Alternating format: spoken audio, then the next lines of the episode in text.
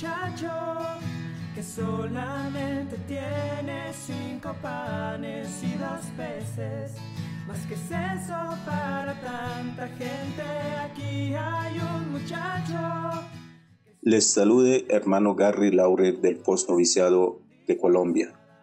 Siempre es un gusto para mí poder compartir con ustedes la reflexión sobre la palabra de nuestro Señor, alimento de nuestra vida espiritual. Quiero compartir con ustedes el Evangelio de hoy, viernes 16 de abril, seguida de una pequeña reflexión. Antes de empezar, vamos a ponernos en la presencia del Dios uno y trino, sellándonos en el nombre del Padre, del Hijo y del Espíritu Santo. Amén. Lectura del Santo Evangelio según San Juan. Pasó Jesús a la otra orilla del lago de Galilea y mucha gente lo seguía porque habían presenciado las maravillas que hacía en favor de los enfermos. Pero Jesús se retiró a la parte montañosa y se sentó allí con sus discípulos. Estaba cerca la fiesta judía de la Pascua. Alzando la vista y viendo el gentío que había venido, le dijo a Felipe, ¿con qué vamos a comprar pan para que esta gente coma? Esto lo dijo para ver qué respondía pues bien sabía Jesús lo que iba a hacer. Felipe le contestó, aunque gastáramos doscientos jornales, no alcanzarían para darle un mendrugo de pan a cada uno.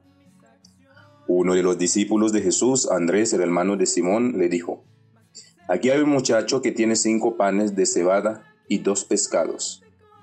¿Pero qué es esto para tanta gente?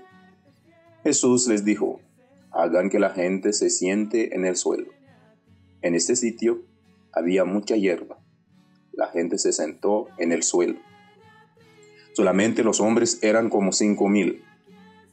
Jesús tomó los panes, dio gracias a Dios y les repartió pan y pescado cuanto quisieron. Y cuando quedaron satisfechos, les dijo a sus discípulos, recojan las sobras, que no se desperdicie nada. Ellos las recogieron y llenaron doce canastos con las sobras que quedaron de los cinco panes de cebada. Y los que fueron testigos del milagro decían, Este sí es el profeta que debía venir al mundo. Pero Jesús, dándose cuenta de que iban a llevárselo a la fuerza para hacerlo rey, se retiró otra vez, él solo, a la parte montañosa. Palabra del Señor. Gloria a ti, Señor Jesús. Queridos hermanos, nos encontramos el viernes de la segunda semana de Pascua, donde la liturgia nos presenta una realidad muy interesante, donde Jesús nos enseña las maravillas del amor de Dios, pero no vive absorto en un mundo ideal de bonitas ideas, de bonitas palabras, de buenos deseos y bellos sentimientos. Jesús vive con la mirada en el cielo, en los grandes ideales, pero a la vez tiene los pies bien puestos sobre la tierra, preocupándose por el bienestar del ser humano, haciéndose más cercano del pueblo de Dios. Se da cuenta de que quienes le escuchan también necesitan comer. Por ello, Jesús realiza el milagro de la multiplicación de los panes. Esta comida compartida era para los primeros cristianos un símbolo atractivo de la comunidad nacida de Jesús para construir una humanidad nueva, para construir una humanidad fraterna, donde todos se sienten acogidos como miembros de una sola familia. Entonces, como misioneros, desde nuestro bautismo, hay que recordar que en la evangelización hay que tener en cuenta que un estómago vacío por la pobreza es un grito al cielo pidiendo pan.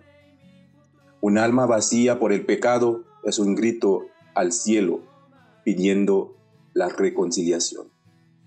Así nos damos cuenta que la realidad del cielo se vive en la cotidianidad y necesitamos ser preocupados ante las necesidades de nuestros hermanos.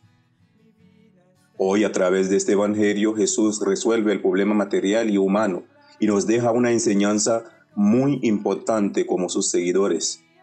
una vez más nos hace un llamado a la solidaridad, a compartir lo poco o mucho que tenemos. Queridos hermanos, si hay hambre en el mundo, no es por escasez de alimentos, sino por falta de solidaridad. Hay pan para todos, solamente falta generosidad para compartirlo. Hemos dejado la marcha del mundo en manos de un poder económico inhumano. Nos da miedo compartir lo que tenemos y la gente se muere de hambre por nuestro egoísmo irracional.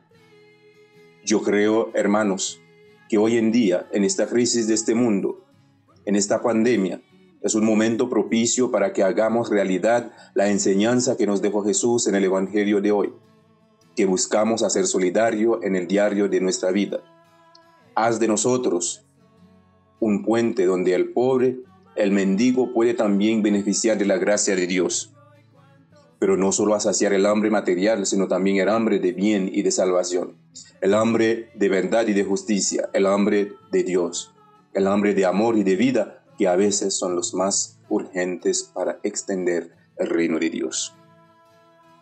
Que el Señor sea siempre nuestra fortaleza y que nosotros seamos dóciles a su voz y así poder cumplir su voluntad como Él quiere y donde Él quiere. Que el Señor sigue bendiciendo la vida de cada uno de nosotros.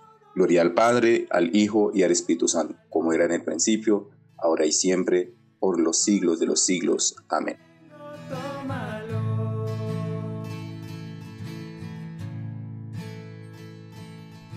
Aquí hay un muchacho